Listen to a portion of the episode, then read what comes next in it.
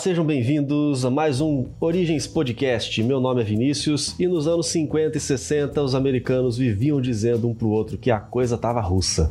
Olá, meu nome é Maura e o jeitinho brasileiro não deu muito certo no espaço. Olá, meu nome é Marcos Paulo e essa semana o Politicamente chegou na NASA. Bom, sejam muito bem-vindos a esse episódio do Origens Podcast. Esse é o último episódio dessa série que nós estamos fazendo, essa série, série que está sendo o maior sucesso, sobre a NASA, sobre a conquista espacial.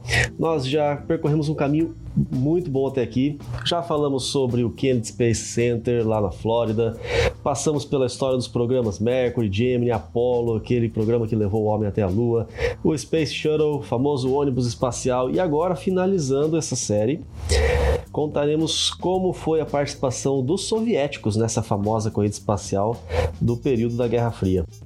Pois é, olha, eu vou confessar que eu curti muito conhecer mais sobre a corrida espacial, principalmente porque a gente sempre ouve a versão americana, né?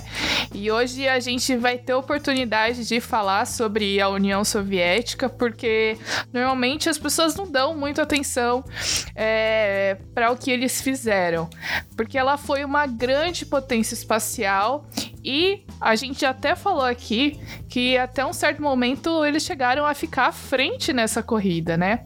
Mas, além disso, também a gente vai separar um tempinho para comentar, claro, sobre o nosso Brasil, sobre a Agência, Agência Espacial Brasileira, sobre o primeiro astronauta do Brasil, porque é muito importante, e também por que que nunca mais um brasileiro voltou para o espaço. Mas primeiro. Mas primeiro. É sempre bom lembrar que você pode encontrar a gente em todas as plataformas digitais. Nós estamos lá no Instagram, Origens Podcast. Segue lá para ficar por dentro de todos os nossos episódios, todas as novidades. Inclusive, nós estamos postando curiosidades sobre os assuntos do episódio da semana. Toda quinta-feira a gente lança um teaser do episódio que vai sair na sexta. Os episódios novos são sempre nas sextas-feiras. E a gente tem que deixar você morrendo um pouco de vontade, né? Não perder nada. E além disso, Maura, a gente tem mais um recado, são mais novidades, né? A gente já tem falado de algumas novidades ultimamente e elas já vão começar a acontecer, estão chegando aí, né? É isso mesmo, e olha, a novidade é comigo mesmo, porque é o seguinte: daqui duas semanas a gente vai estrear um novo logo. Um logo maravilhoso. Isso, Eu tô apaixonado é pelo nosso logo. Vinícius curtiu muito, a gente até ficou animado para fazer umas outras coisas. É, esse logo inicial, né, que a gente tem usado, foi um logo que eu fiz, mas foi um esquema meio amador. A gente não tinha pensado ainda em pedir para um profissional ajudar a gente nessa, nessa área. Não, mas... a Maura é muito humilde, o logo foi, é ótimo esse logo tá, é excelente, foi muito bem feito. Mas aí chegou a vez né, da gente dar uma atualizada. Isso, a gente aproveitou a ideia é, do logo original, a gente deu uma adaptada. E aí, no episódio 2 do Galapagueando, daqui duas semanas, né? Uh, você vai descobrir então qual é o nosso logo novo. É lógico que a gente não vai ficar duas semanas sem episódio. Então, na próxima semana vai ter um episódio super legal sobre desextinção. Você não pode perder. Na outra semana, então, no segundo episódio do Galapagueando, você vai descobrir o novo logo do Origens Podcast. Mas a gente vai soltar os spoilers durante a semana, então fique esperto no nosso Instagram para você não perder. Maravilha! Realmente, nós estamos muito empolgados com essas novidades. Mas tem mais uma última novidade para falar agora. Nós já falamos até sobre ela no episódio passado. E os episódios semanais que nós vamos começar a fazer Open Mic. E a gente pode falar o que a gente bem quiser. Claro, a gente segue sobre ciência, que é o assunto do nosso podcast, mas ali um, um episódio curtinho, alguns minutinhos, em que a gente vai ter a chance de compartilhar alguma coisa com vocês. Isso, e hoje mais uma vez a gente tem um amigo nosso convidado, a gente chamou ele para Uh, ah, conversar sobre esse assunto legal conosco, porque ele adora ciência, manja muito e ele é o MP, você ouviu ele no episódio passado, o Marcos Paulo. Ele é estudante de engenharia, professor particular de matemática e física, então com certeza ele tem muito para contribuir. Vocês já ouviram ele falando no início. Mas vamos parar de blá blá blá e vamos pro nosso episódio.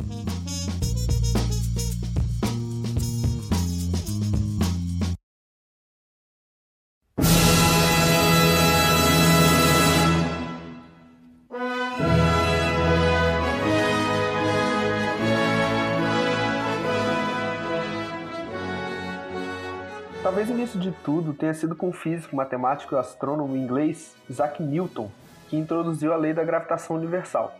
Ele também afirmou que um objeto poderia se manter em órbita da Terra, assim como os planetas se mantêm em órbita ao Sol, desde que a velocidade fosse suficiente para vencer a atração gravitacional. Ele previu que a resistência do ar atmosférico sobre o objeto reduziria sua velocidade ao longo do tempo. Newton foi tão gênio que ele ainda previu que a atmosfera é mais rarefeita e oferece menor resistência. O objeto poderia permanecer na órbita da Terra por longos períodos.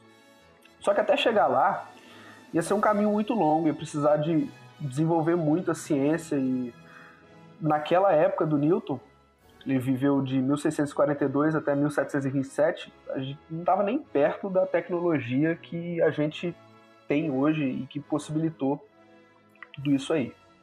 Eu admiro bastante a genialidade dessas pessoas, os pais da ciência, né, a gente pode dizer assim, porque eles não, não tinham nenhum vislumbre da tecnologia que a gente tem hoje, e ainda assim eles chegaram a conclusões que nós usamos hoje, que, que a gente só consegue seguir na prática é, 300 anos depois. É, isso sim, são, esses são homens de visão, né, que a gente fala. No século passado, é, quando teve esses maiores avanços na, práticos aí da, da conquista espacial, tiveram também algumas mentes muito brilhantes. E aqui, já que nós vamos dar um enfoque do programa espacial soviético, vamos incluir o russo Konstantin Eduardovich Tsiolkovsky. Eu quero dar muita risada nesse episódio com todo mundo falando o nome do SUS tudo errado. Vai ser alguma coisa de leve, de love, de vit, de Kovsky. Vai ser engraçado. E, e, embrulha a língua, fala qualquer coisa e termina com Ovsky que tá tudo certo. Ovsky. Esse Konstantin, ele fez alguns estudos muito importantes com foguetes é, com propulsão à base de oxigênio e hidrogênio líquido. É, esses estudos foram inéditos, foram revolucionários é, e a influência desses estudos foi alcançou todos os programas espaciais. A gente não vai mencionar muito sobre o programa alemão, mas o alemão, o programa alemão teve muito é, um pioneirismo muito é, é, sobre, sobressalente, não, sobressalente seria extra, que sobressai. Foi um Sobressaente. Foi o primeiro, assim, né? Sobressaente? Não, eu acho que não é essa palavra, mas tudo bem. Não, não, não estamos falando sobre letras aqui. Enfim, é, tanto que durante ainda o período lá da Segunda Guerra, um grupo de alemães migrou para os Estados Unidos, chefiados por Werner von Braun, logo parecido com isso e os escritos, alguns projetos deles ficaram para trás e os soviéticos se apoderaram desses projetos. Então, o programa do Von Braun e da, da companhia alimentou tanto os soviéticos como os americanos. Isso foi muito importante. Mas na Rússia, esse camarada Tsiolkovsky, Konstantin Tsiolkovsky, eu acho que eu tô falando certo, ele, os estudos dele vieram até antes do Von Braun, especialmente sobre essa propulsão toda de, de a base de combustível líquido. E aí surgiu outro russo, Sergei Pavlovich Korolev. Esse vocês vão ouvir a gente falar bastante, o Korolev, e grava esse nome, porque esse na Rússia, na União Soviética, é o cara. Ele nasceu na Ucrânia, mas passou a ser vice-chefe do Instituto de Pesquisa de Propulsão a Jato. Esse foi o grupo que lançou o primeiro foguete soviético movido a combustível líquido. Isso foi ainda lá na década de 30. Depois ele trabalhou para a União Soviética no desenvolvimento de aviões na Segunda Guerra Mundial. E olha, tem uma curiosidade sobre o Korolev, eu tava vendo um doc sobre o programa espacial do, o soviético, né? E a filha dele era um doc, eu acho que da década de 80, e a filha dele disse que a, a ele foi oferecido duas vezes o prêmio Nobel Primeiro, a gente vai falar mais pra frente, né? Mas primeiro foi Sputnik, né? Pelo lançamento do, do satélite, do primeiro satélite aí no espaço. E segundo, pelo Gagarin, né? Porque enviou o primeiro homem para o espaço. Só que a, o programa lá, a agência espacial, eles negaram. Eles ou eu não entendi direito se ele negou, mas pelo que ela disse, eu acho que foi o, o, o governo negou tipo, não deixou ele aceitar o Nobel, porque falou assim que aquilo não tinha sido mérito dele, aquilo tinha sido mérito de todos, então não era justo que ele recebesse esses prêmios Nobel, o prêmio Nobel, né? Então, é, achei interessante, mas é, naquele tempo não era fácil ser cientista né, na União Soviética. O Korolev ele chegou a ser preso no regime do Stalin né? Ele ficou preso aí de 37 a 38. Junto com outros cientistas, eles foram acusados de realizar atividades antissoviéticas, tipo assim, tá, tava tentando sabotar o governo. Ele foi torturado, foi enviado para um campo de concentração, que eles chamavam de Gulag, para trabalhar como mineiro. Depois, por influência de outro cientista, então, ele foi transferido para uma cadeia onde só tinha cientista. E aí, lá preso, ele ajudou a desenvolver um bombardeiro que veio ser uma das principais aeronaves, então, de guerra na da União Soviética. Uh, imagino que para a Segunda Guerra Mundial, porque a gente precisa é, chamar atenção para o fato de que muitos do desenvolvimento dos foguetes naquela época tinham objetivo bélico, né? É, não sei se foi você que falou, Vinícius, no episódio passado, eu vi em outro lugar, que a, a, a diferença do foguete ou do benefício do foguete, se ele ia ser usado para o bem ou para o mal, era só o objetivo dele, né? Ele podia tanto levar um satélite para o espaço quanto levar uma bomba e ser usado como bombardeiro, né? Então, o desenvolvimento da ciência espacial no desenvolvimento dos foguetes foi principalmente impulsionado pelo objetivo de você criar armas mais potentes e que destruísse mais pessoas, enfim. É, realmente, nesse ponto, a gente tem que é, enfatizar que a corrida espacial inteira, ela permeou aí a, a toda, a toda a questão militar. Quando o Sputnik foi lançado, os americanos já ficaram com medo de que é, os soviéticos agora pudessem lançar uma bomba diretamente no território americano. Quando os americanos lançaram o, o shuttle, o ônibus espacial, os soviéticos ficaram com medo de que agora eles poderiam ter uma espécie de é, nave para lançar armas nucleares que permanecessem em órbita da Terra. Então eles tinham muito essa preocupação e eles estavam em plena Guerra Fria, né? Então era normal eles pensarem sobre é, a questão militar. O início mesmo desse é, desse programa soviético que permitiu levar lá o Sputnik, o Yuri Gagarin e outros, tanto foi com o desenvolvimento de mísseis balísticos. O governo soviético nem estava dando muito crédito lá pro, pro Korolev. Não sei se era falta de confiança ou qual foi o motivo, eles, eles, queriam mísseis. Tanto que Korolev ele recebeu a incumbência de desenvolver mísseis balísticos ou foguetes capazes de levar cargas é, militares. Ele em si, Korolev, ele era um cientista, não era um militar. Ele pensava em avanço científico, mas o governo estava afim de ter um avanço militar. Esse projeto foi o que levou ao desenvolvimento do, do R-7, que é o Semi-Orca. Nós vamos falar mais sobre o Semi-Orca. É o nome do foguete, que na verdade é um míssil. Ele foi desenvolvido como míssil. Ele tinha dois estágios, com quatro aceleradores ao redor do corpo principal. Ele é muito fácil de você distinguir quando você vê uma foto. Ele não é aquele foguete que parece um cilindro só. Ele tem esses quatro, é como se fossem quatro foguetes embutidos em volta.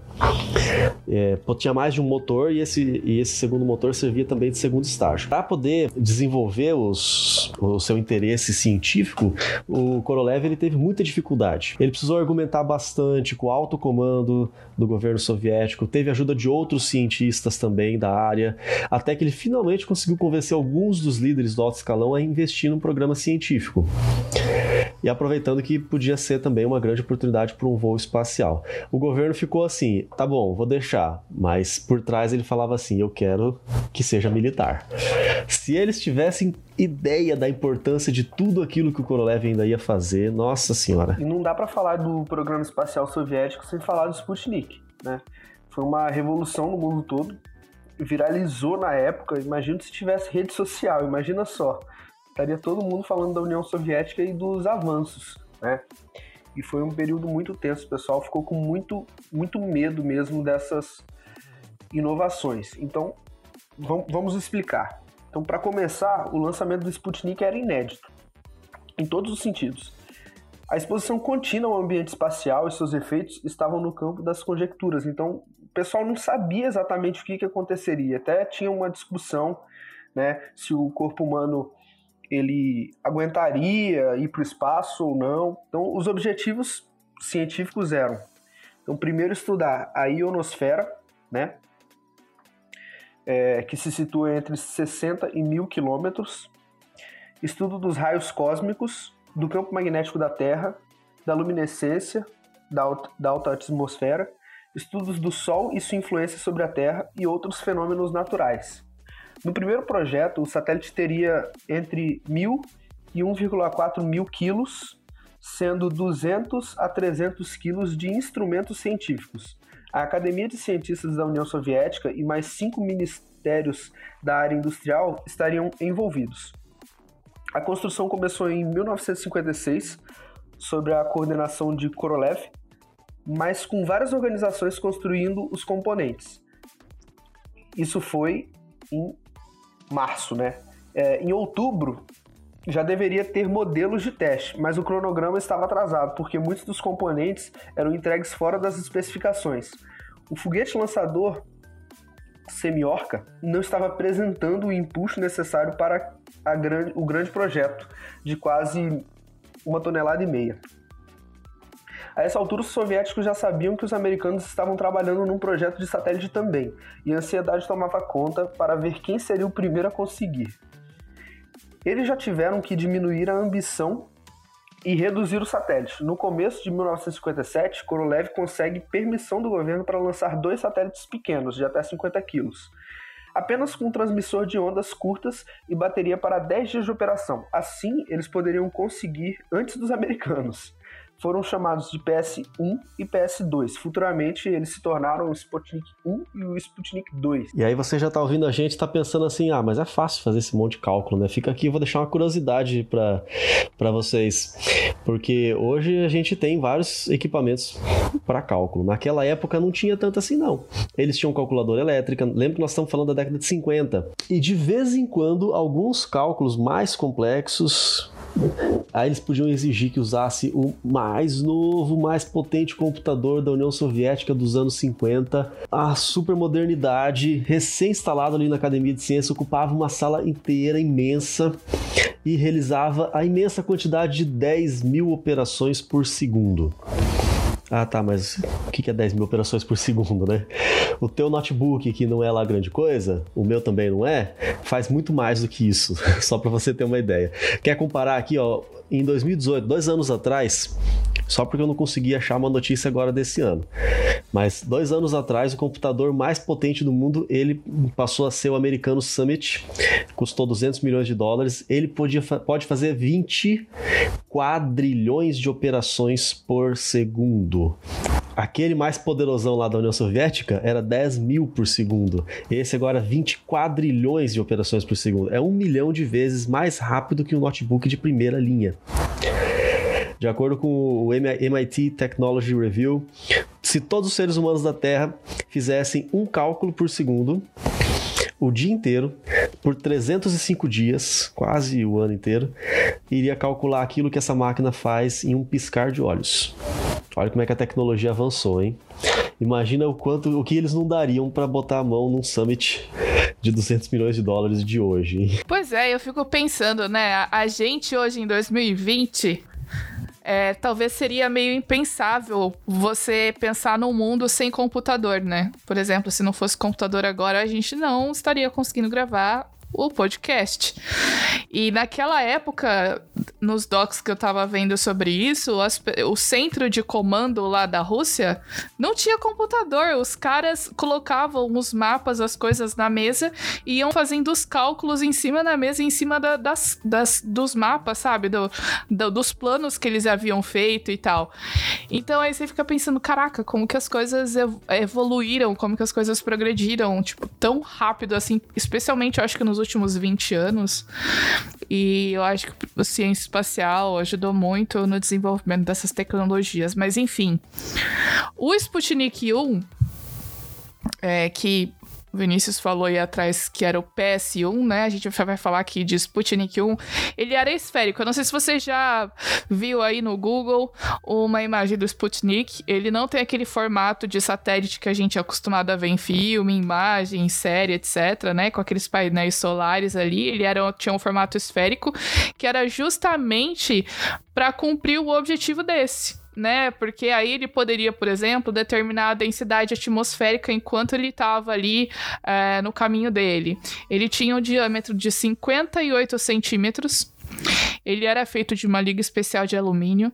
Ele, ti, ele pesava, né? Ele tinha uma massa ali de aproximadamente 84 quilos. 83 quilos e 600 gramas. E ele, e ele tinha uh, como se fossem aí quatro perninhas, né? Que eram quatro antenas de transmissão. E aí, essas ondas de rádio é, do Sputnik, inclusive, uma coisa interessante é que elas podiam ser captadas por radioamadores, né? E essa missão do Sputnik tinha cinco objetivos principais. Primeiro era testar o método de colocar um satélite artificial em órbita da Terra. Check, né? Então, foi possível enviar o Sputnik e deixar ele em órbita. Próxima. Provê informação sobre a densidade da atmosfera por meio do cálculo do tempo de vida em órbita. Então, através das informações que ele enviava, era possível estabelecer, então, é, algumas informações sobre a densidade da atmosfera. Testar métodos de rastreamento orbital por meio uh, óptico e de rádio. Inclusive, é, a gente vai estar mais para frente, mas aqui no Brasil, o Dr. Luiz de Queiroz Orsini, ele ele conseguiu captar né? Ele era do departamento de física da Escola Politécnica da USP. Ele conseguiu captar os sinais de bips emitidos é, na frequência do Sputnik 1. Então, ele poderia ser captado por outros lugares também. Outro objetivo era determinar os efeitos da propagação das ondas de rádio. A gente precisa lembrar que nesse tempo não havia comunicação por satélites, era tudo analógico, né?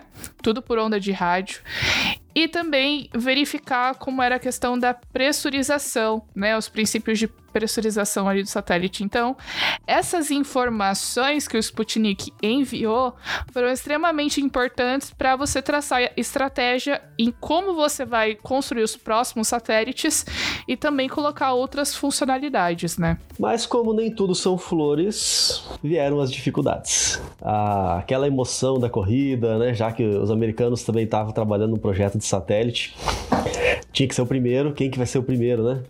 O mundo inteiro de olho nesses dois. Aí eles começaram a testar o Semiorca. Os três primeiros testes do Semiorca falharam. Começou dando tudo errado. E isso aumentou a pressão muito grande. O pessoal estava até falando de talvez cancelar esse projeto. Porque o negócio custa caro também, né? Aí nos no quarto e no quinto testes eles tiveram algum sucesso. Foi em agosto e em setembro de 1957. Já que deu sucesso em dois lançamentos, agora vamos lançar o Sputnik. Em 4 de outubro de 1957, o Sputnik foi lançado, Sputnik 1 e ele fazia uma volta a cada 90 minutos. Então ele deu várias voltas na Terra, aproximadamente, né? aproximadamente 90 minutos. Esses sinais de rádio que ele emitia, na verdade, eram não era nada mais do que bips, né? Eles duraram 22 dias, então já foi mais do que era planejado. Aí as baterias se esgotaram, parou de transmitir os sinais, mas o satélite mesmo em si ele continuou orbitando por três meses. Ele deu mais de 1.400 voltas no planeta até que ele se desintegrou na reentrada na atmosfera, as camadas mais baixas da atmosfera. Uma das coisas interessantes que eu achei é que no dia seguinte o mundo todo estava falando só da Rússia, do Sputnik, o primeiro satélite lançado e tal. E na própria Rússia não aconteceu isso. Saiu sim na primeira página, mas foi só um negócio pequenininho, uma, uma nota de rodapé na primeira página. Só no dia seguinte, depois que todos os jornais do mundo já tinham falado sobre o assunto, a, os jornais da União Soviética colocaram lá bem grande, né, na primeira página, com destaque, aquelas letras garrafais, primeiro satélite artificial da Terra.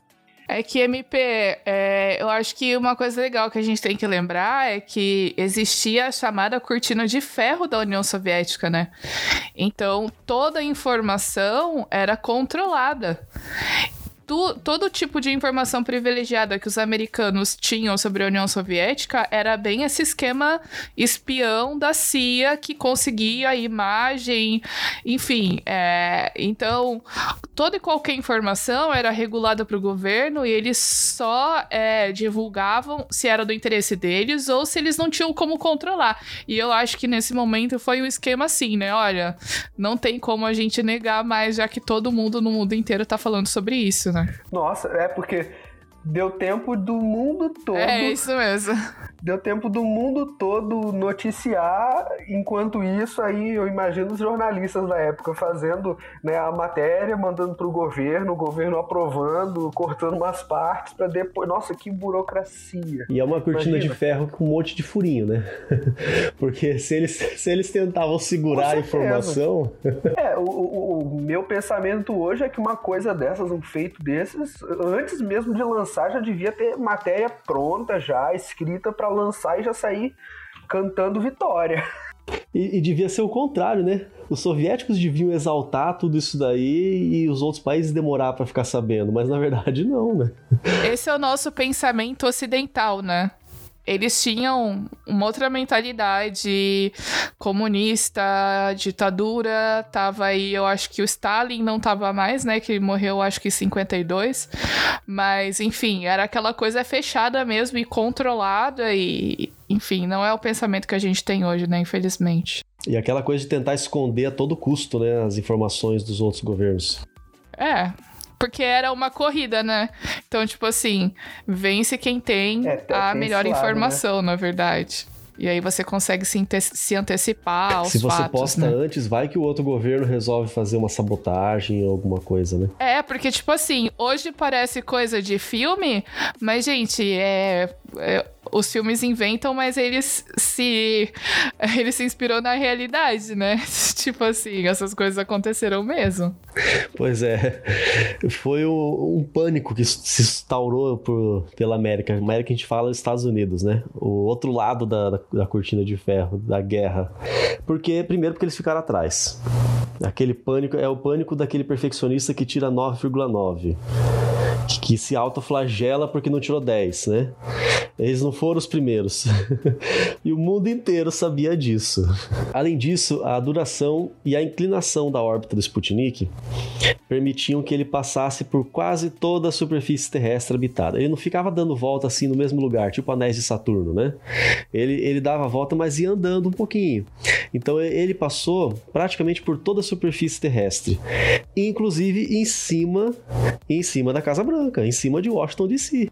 Ah, isso foi totalmente sem querer, eu tenho certeza. Claro, sem dúvida, né? e como a gente vê no, nos filmes, os filmes americanos lá, que nada pode acontecer à Casa Branca nem ao presidente. Pode explodir o país inteiro, às vezes fica essa impressão. Mas se a Casa Branca e o presidente estão ameaçados, nossa senhora. Isso levou aquele negócio do, do futuro ataque militar que a gente estava falando, né? Se eles conseguem passar um, um negócio em cima da, da capital americana, lá pelo espaço, o que, que impede que o próximo carregue uma bomba e eles lancem aqui em cima, né? Aí o pessoal ficou super apavorado e o programa espacial americano já estava começando a se desenvolver, estava numa pressão imensa. Era a época do presidente Eisenhower ele quis agilizar a todo custo o lançamento do Vanguard, que era esse projeto do primeiro foguete americano ele queria agilizar ainda para aquele ano. Lembrando que o Sputnik ele foi lançado em outubro de 57, então faltava, estava quase acabando o ano. E eles fizeram isso. Em 6 de dezembro de 57, o Vanguard subiu. Ele levaria o primeiro satélite americano. Levaria porque ele foi é, aquela experiência de, de ensino fundamental que não deu certo, né? Subiu um metro, explodiu. Putz, que frustrante. Um metro. Subiu um metro. Tem vídeo no YouTube. Pode procurar lá no, no YouTube o lançamento Meu do Vanguard. é isso que, que acontece quando esses caras tentam fazer as coisas com pressa só para ficar na frente. Esse não é o único exemplo, infelizmente. A gente vai ver mais pra frente que acidentes aconteceram, pessoas morreram, porque eles simplesmente queriam fazer as coisas sem teste, com pressa, só para ficar na frente nessa corrida. Isso dos dois lados, né? Tanto dos soviéticos como dos americanos. Exato. Dos dois, dos lados. dois lados, exatamente. É, teve coisa boa e coisa ruim, né? Porque o desenvolvimento científico naquela época, assim, escalou muito, mas então, né? qual foi o preço? E a ética? Existe a ética? Não, é. Nenhuma. Se a gente falar de ética, meu Deus. Só de lembrar, por exemplo, das Olimpíadas. A gente até conta isso dando risada, fazendo piada, mas hoje, né? Mas é, realmente foi uma tragédia. É. E se a gente falar puramente cientificamente, foi bom para os americanos, porque quando fracassou o Vanguard, os Estados Unidos trocou a, a equipe que estava coordenando o projeto e passou para o programa Explorer. Explorer. Quem estava nesse programa Explorer eram aqueles imigrantes alemães, eram vários, não eram um só, mas o chefe deles era Werner, Werner von Braun. Deixa o Google, deixa o Google Translator, Translator falar o nome dele. Werner von Braun. Em 31 de janeiro de 58, então depois ali que deu aquele, aquela tragédia, pouco menos de dois meses, eles colocaram então o satélite Explorer 1, tinha 14 quilos em órbita. É, aqui a gente já vê uma diferença bem, bem clara para o programa americano para o soviético. O soviético colocou um satélite de quase 84 quilos, né? Os americanos, vários meses depois, alguns meses depois, colocaram de 14 quilos. E só tinha um equipamento para medir a radiação ao redor da Terra. Não tinha nada daquilo lá, aquele monte de coisa que vocês viram me falando agora há pouco que os soviéticos fizeram. Porém, esse único equipamento fez uma descoberta importantíssima. Era o equipamento que foi desenvolvido pelo físico James Van Allen. E ele descobriu aquilo que passou a ser chamado de cinturão de radiação de Van Allen. E nós podemos dedicar talvez um episódio no futuro só para falar desse cinturão de radiação de Van Allen. Mas a gente, eu já posso adiantar que é uma espécie de escudo que a Terra tem para proteger, por exemplo, da, da, da, radiação extrema que vem do Sol. E tem algo a ver também com é, as auroras boreais. Olha, por exemplo, já, já deu alguma, alguma dica aqui. O campo magnético esse... da Terra, né? Exatamente. né? Isso é muito legal. Isso é muito bacana, muito legal. Pô, a impressão que eu tenho é que os americanos mandaram esse satélite aí só pra, tipo assim, ó Tamo mandando, tá bom? A gente também tem alguma coisa lá em cima. Tipo, não é bom, não é um Sputnik, mas a gente mandou um Explorer, um Explorer, então... Mas eu, mas eu imagino a, as notícias dos dois lados, né? Porque hoje em dia, com a internet, a gente vê que algumas propagandas que tanto os americanos quanto os soviéticos faziam sobre o outro lado eram assim, demonizando mesmo, é fake news naquela época, Deus do céu, tinha muito. Então eu imagino as notícias que rolavam dos dois lados sobre os feitos dos outros e a opinião pública. O fake news não é um fenômeno atual, né? Quer dizer, ele é atual, mas não, é não é só, só de agora, só, né? Só, só a palavra, né? E, e, e para a gente terminar de é, fazer esse contexto americano, porque hoje o programa não é dedicado aos americanos, mas é porque foi só para mostrar ali então que eles fizeram o seu feito um pouquinho depois. E naquele ano, em 58, depois desse lançamento, aí que foi criada a NASA. A gente já comentou isso lá no primeiro episódio. A NASA não surgiu antes de tudo. O programa espacial já acontecia antes da NASA ser criada. Continuando a falar sobre o Sputnik, né? Foram 10 ao todo. Lógico, a gente não vai falar dos um por um dos 10. A gente vai citar aqui os mais importantes. Então, começando aí, continuando a falar do 2, Sputnik 2, ele foi lançado em 1957, no dia 4 de novembro.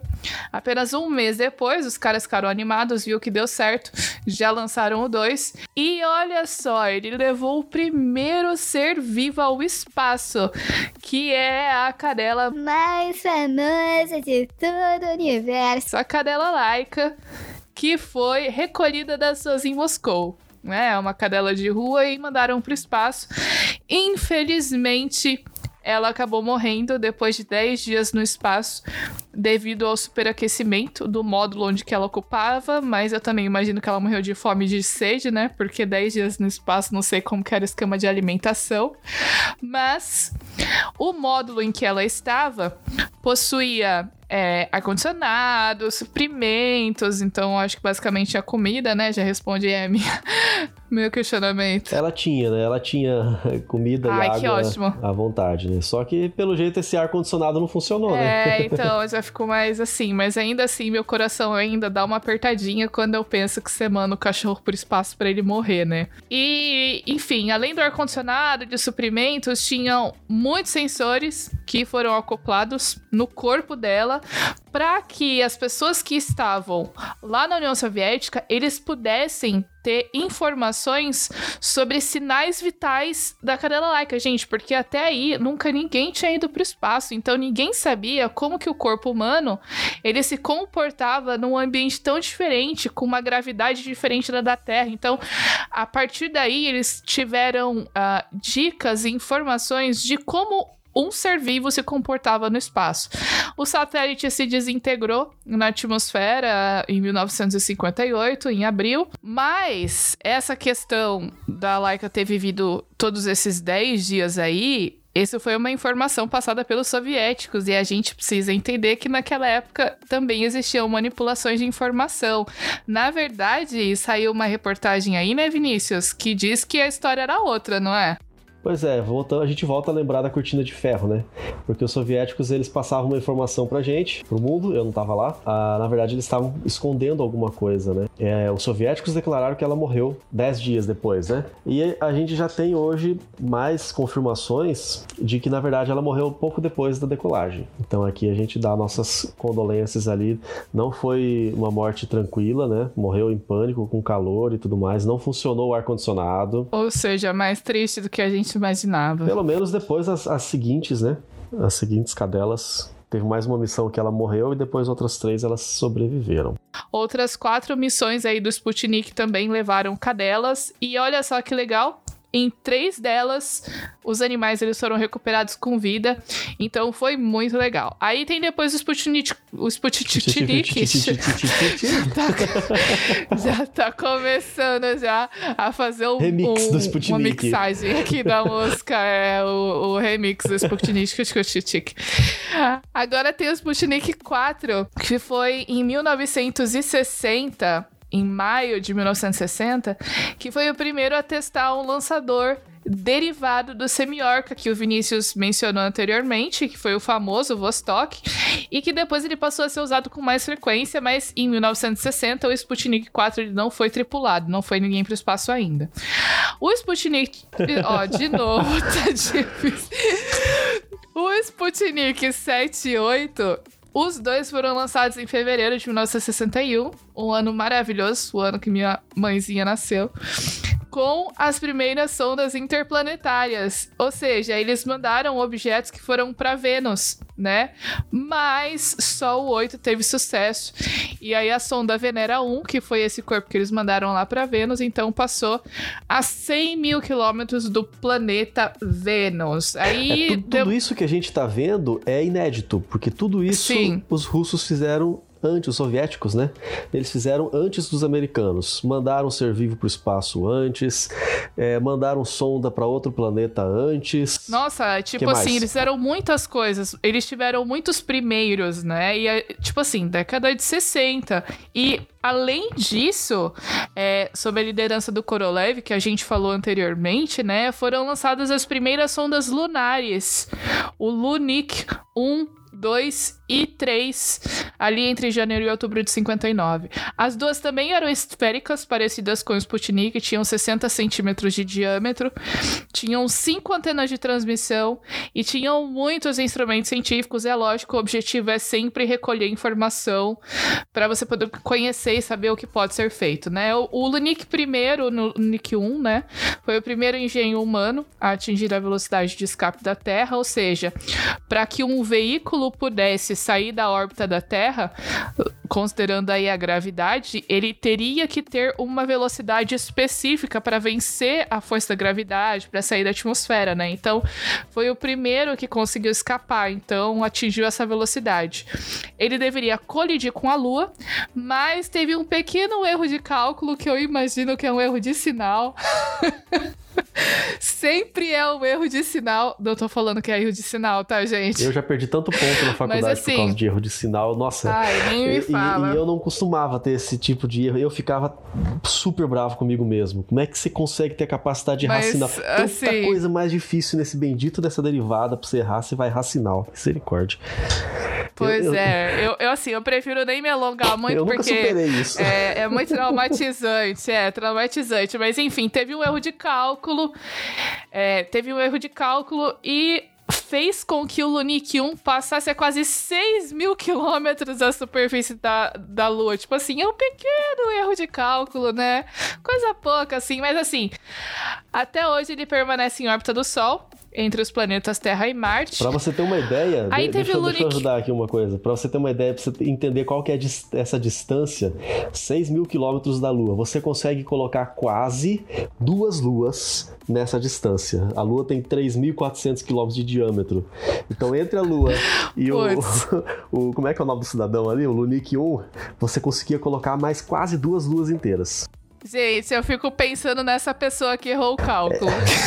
É quase eu tentando jogar uma bolinha de papel no cesto de lixo. Mas, mas pior que deve ter sido realmente uma coisa mínima, mas que faz uma diferença absurda. Isso a gente vê, assim, muito fácil. É, eu, eu acredito, porque isso já aconteceu comigo. Mas enfim, sem falar de frustrações passadas com a linguagem, né?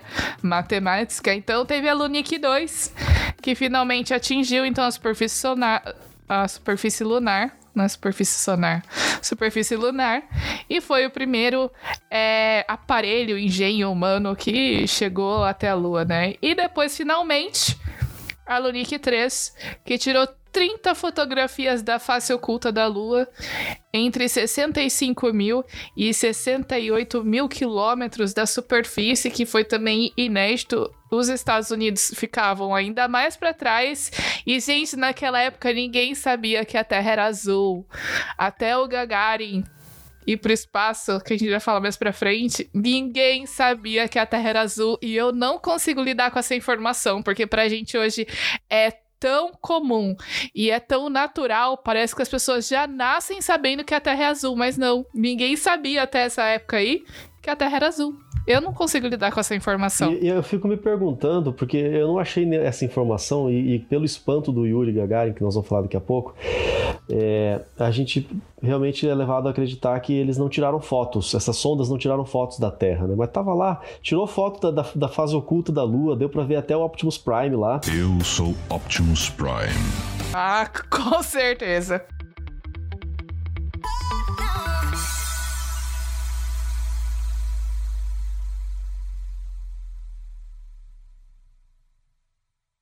Оставайся дома, послушай происхождение подкаста. Bom, muito bom. Então, até esse momento no espaço já tinha sondas, foguetes, animais. O que estava faltando? Faltava um homem. Faltava um homem ir para o espaço. E aí, mais uma vez, a União Soviética saiu na frente. No dia 11 de abril de 1961, o próprio Sergei Korolev anunciou a decisão de escolher Yuri Gagarin como o cosmonauta a embarcar na Vostok 1. Um fator importante na decisão foi o biotipo do piloto, pois Gagarin tinha 1,58 e ele pesava 69 quilos. Então ele ainda, melhor do que isso, ele representava o ideal comunista, pois era filho de camponeses e foi metalúrgico antes de se tornar piloto. O foguete possuía apenas espaço para uma pessoa, com trajes pressurizados, em um assento ejetável. A nave não era navegável e apenas possuía instrumentos simples de orientação para indicar a posição em relação ao globo terrestre. O feito foi pioneiro e ainda muito melhor do que os dos americanos. Eu acho que um- uma coisa interessante aí ah, a respeito. Ah, que me chama a atenção, pelo menos, a respeito da forma como é, os astronautas, cosmonautas, né? a- a- o nome correto é cosmonautas soviéticos, na verdade é só a nomenclatura mesmo. Como eles voltavam, né, para a Terra, porque as missões Apollo, se vocês lembram dos episódios que a gente falou sobre isso, a cápsula, o módulo de comando, pousava no mar né? Eles voltavam, paraquedas abria e a cápsula de comando caía no mar. Mas os soviéticos, eles tinham esse, uh, essa estratégia de é, uh, ejeção. Ejetar, né? Isso. O e piloto aí não ia junto com a nave até o chão. eles caíam com o paraquedas, né? Então é, é, é bem interessante isso aí. Apesar de a cápsula deles também terem paraquedas, a partir de uma certa altura, o piloto ele se ejetava e aí ele chegava uh, fora e numa outra posição da, da cápsula de comando. Mas enfim. Vamos aqui falar um pouquinho de alguns uh, fatos do pioneirismo da União Soviética, né? Então, por exemplo, ó, em, em 1961, no dia 7 de agosto, basicamente aí, quase, a gente tá gravando hoje no dia 9 do 8, né? O podcast vai sair no dia... Uh, não sei, que dia que vai ser? Sexta? 14. podcast vai sair no dia 14, então aí quase uh, 60 anos, né? Depois, o German Stepanovich Titov, esse eu conheci, eu vi no, no doc que eu assisti, ele tava falando, ele foi o segundo soviético e o terceiro homem no espaço. Até hoje, ele é o mais novo aí pro espaço com 26 anos. Nesse voo, ele assumiu o comando da nave e ele realizou manobras e ele também desceu com paraquedas como o Gagarin. É, no dia 16 do 6 de 1963, olha só que legal. Foi a primeira mulher no espaço espaço, vamos ver se eu consigo falar o nome dela. Se eu não conseguir, o Google fala. Mas foi a Valentina Vladimirovna Tereshkova. Foi a primeira mulher no espaço, então. Ela pilotou a nave. Vamos, vamos conferir. Vamos conferir aqui se você acertou. Valentina Vladimirovna Tereshkova. Ah, Vladimirovna. É a sílaba tônica que a, a voz do Google Mas aqui é ela é fantástica, pilotou... né? Ela pilotou então a nave Vostok 6 e ela permaneceu em órbita, ó, já por dois dias, 22 horas e 50 minutos.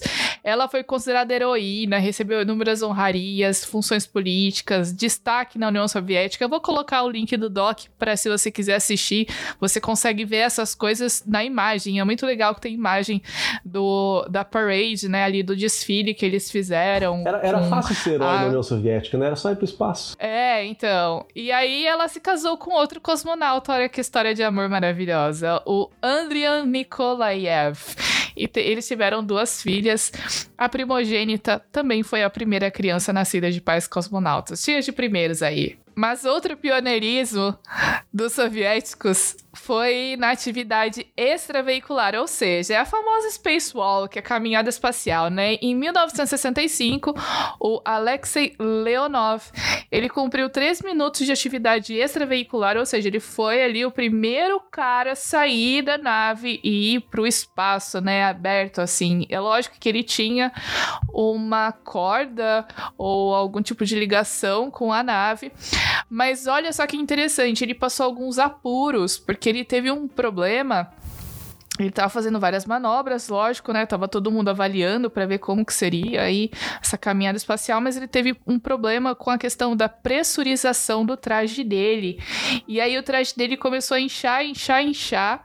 E aí o pessoal lá do solo sabia que tinha alguma coisa errada, mas ele não deu detalhes, né? Só que o pessoal já tava começando a ficar tenso, porque, tipo assim, o cara tava fora da nave. E aí no Ele não doc conseguia que- entrar, né? Exato, e aí o doc que eu vi, ele falava. Aí a pessoa perguntou assim pra ele, mas e aí, você não falava o que que tava acontecendo? Ele, fa- ele falava assim: não, eu não falava porque eu não tive tempo pra ficar é, preocupado, pra ficar com medo. Ele disse, ele só falou assim: olha, eu sei qual é o problema e eu sei que se eu fizer tal coisa, eu vou resolver o problema. E ele não falou isso pro pessoal do solo. E ele foi lá, resolveu o problema de alguma válvula, alguma coisa do tipo. E aí o traje dele começou a voltar ao normal aos pouquinhos. Então, foi um primeiro, se podemos dizer assim, cagaço, né? Que passaram aí fora da nave. E aí, Na verdade, ele teve um segundo cagaço também, né? Na mesma viagem. É porque foi essa mesma missão, eles tiveram um problema na reentrada, no, acho que foi, se não me engano, no ângulo de reentrada, eles tiveram que corrigir. Não, eu não tenho certeza se foi exatamente esse o problema, mas o, o fato é que ele, ele, teve uma certa dificuldade e a nave quase foi destruída na reentrada. Então, por pouco, o Leonov não morreu duas vezes. Nossa, mas legal que ele teve assim uma cabeça bem fria para parar, analisar, resolver e em vez de se desesperar, né? A impressão que eu tenho é que os soviéticos, nessa coisa de ficar, a gente falou no início, né? Eles só queriam ser os primeiros, então eles não testavam muito bem, não tinham uma segurança. Isso eu ouvi um, um dos engenheiros nesse doc que eu assisti falando, que eles não tinham muito segurança das coisas, então eles só iam fazendo e acabava comprometendo. E depois a gente vai falar de alguns acidentes aí que foram bem graves e muita gente morreu. Mas enfim, só para fechar esse assunto, é, a primeira caminhada espacial dos americanos foi menos de três meses depois, com Edward White na missão Gemini 4. Esse mesmo Edward White que a gente citou no episódio da Apollo, né, da Apollo 1, que acabou morrendo naquele teste lá com os outros dois amigos, com o Chef e o, o outro lá que eu não lembro o nome direito, mas enfim, foram três astronautas aí que morreram e ele estava no meio. Mas, então, os americanos é, superaram os soviéticos com a primeira spacewalk fora da órbita da Terra durante a Apollo 15 e também a primeira caminhada espacial lunar com Neil Armstrong. Ou seja, eles foram os primeiros caras a pisar na Lua, então isso já ganhou dos soviéticos, tipo assim, de 10 a 0. Em 1984, na missão com o ônibus espacial Challenger, o Bruce McCandless realizou uma spacewalk sem estar ligado com a nave, é, com aquele cordão umbilical, né? Essa corda que eu citei, ele tinha uma mochila de jato com gás de nitrogênio e é uma coisa que se você assistiu Gravidade com a Sandra Bullock, tem muitas cenas do filme em que ela usa essa propulsão de gás com essa mochila, tem até uns momentos de tensão para você ter uma ideia de como era. Enfim, ele chegou a se afastar 100 metros da nave, mas com esse mecanismo de propulsão ele conseguiu conseguiu retornar com sucesso. A Maura já falou agora há pouco que um, do, teve duas missões do Sputnik, né, que mandaram sondas para Vênus. Depois teve outras, né? Porque a corrida espacial vai, vai aumentando, né? Chegou até a órbita, aí fora da órbita, aí na Lua, agora vamos para o planeta.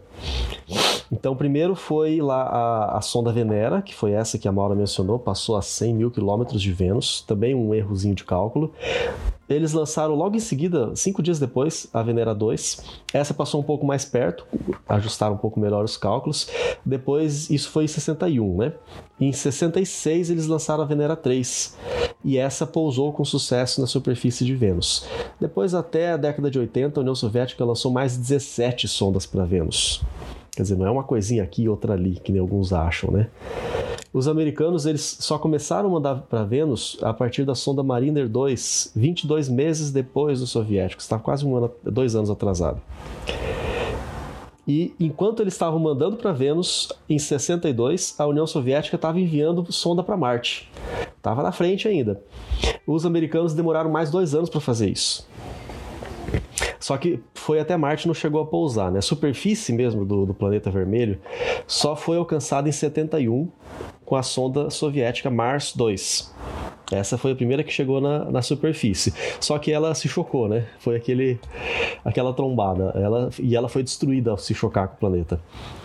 Aí depois os americanos, aí os americanos superaram, porque é, eles mandaram as sondas Viking 1 e Viking 2 em agosto de 76, né? Quando chegou lá, é, isso, apesar de estar cinco anos atrasados, eles conseguiram pousar com sucesso na superfície sem destruir a nave. Então, nesse ponto, aí os, os americanos ultrapassaram. Os soviéticos chegaram a, a tentar levar o homem para a Lua também, só que eles acabaram desistindo porque estava dando tudo ruim. Teve um acidente em fevereiro de 69, o lançador explodiu na torre de lançamento, estava ficando muito caro e eles estavam começando a investir em estações espaciais, em, em que um, um projeto posterior. Eles estavam investindo nas sondas para Vênus e para Marte, então eles acharam melhor priorizar isso que eles estavam ganhando do que levar o homem para a Lua que eles estavam perdendo. É, antes da gente passar para o assunto da da, da estação espacial, né, da Mir, desse investimento aí nesse outro projeto, eu acho importante a gente citar. É, eu queria citar aqui dois acidentes que foram ah, os mais graves em relação ao programa espacial russo. O primeiro foi com o Vladimir Komarov. É, eles tinham feito uma outra nave porque uh, eles precisavam aumentar o tamanho do escudo protetor de calor né, desse módulo.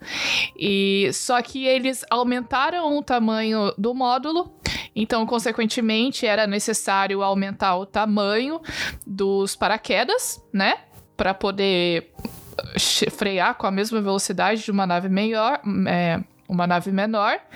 Só que o que aconteceu foi que eles construíram um módulo maior, mas o compartimento em que os paraquedas eram guardados eram os mesmos da anterior, com o mesmo tamanho. Ou seja, quando eles foram colocar o paraquedas maior, ele não coube direito. Então eles fizeram meio que uma gambiarra para poder guardar o paraquedas ali. E essa missão ela já foi complicada, né? Soyuz 1, onde o Komarov estava, porque eles chegaram lá em cima e tiveram que abortar a missão porque deu várias tretas, várias coisas erradas. E aí na volta, é, na reentrada, o Komarov não conseguiu abrir os paraquedas. Ou seja, o módulo Soyuz 1 caiu no chão com uma velocidade de 80 metros por segundo, que é o famoso 300 km por hora. E infelizmente, a, o módulo foi achatado e o Komarov acabou morrendo. Não e sobrou só... nada, né? Numa Não. altitude que ele caiu, a velocidade que ele caiu, socorro. E ele virou um pedaço de carvão, né? Porque a nave queimou depois e recuperaram. Tem foto na internet. É um pedaço de carvão, assim infelizmente. Eu acho que esse tipo de foto eu não quero ver, não. É. E aí, o último acidente foi com a Soyuz 11, na verdade.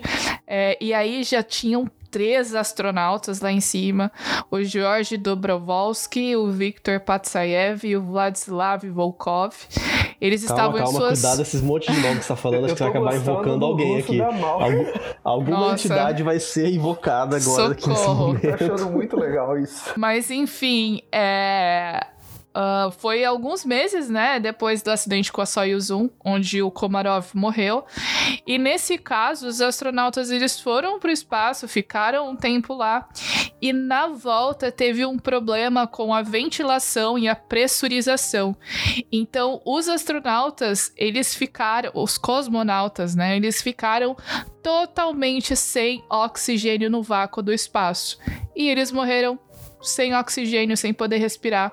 Eles foram encontrados roxos e sangue saindo dos narizes e ouvidos, ou seja, é... enfim, foi um desastre horrível, Sofreram pra caramba, né, nessa morte. muito e, enfim, é, também é um acidente que acabou marcando é, esse programa espacial russo.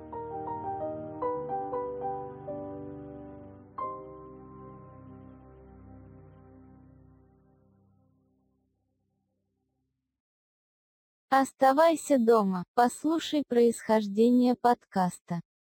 Bom, outro pioneirismo, então, dos soviéticos se deu com o programa das estações espaciais. Ou seja, tipo assim, beleza, os americanos conseguiram chegar na Lua, não tem ma- mais nada que a gente possa fazer nesse aspecto, eles já ganharam.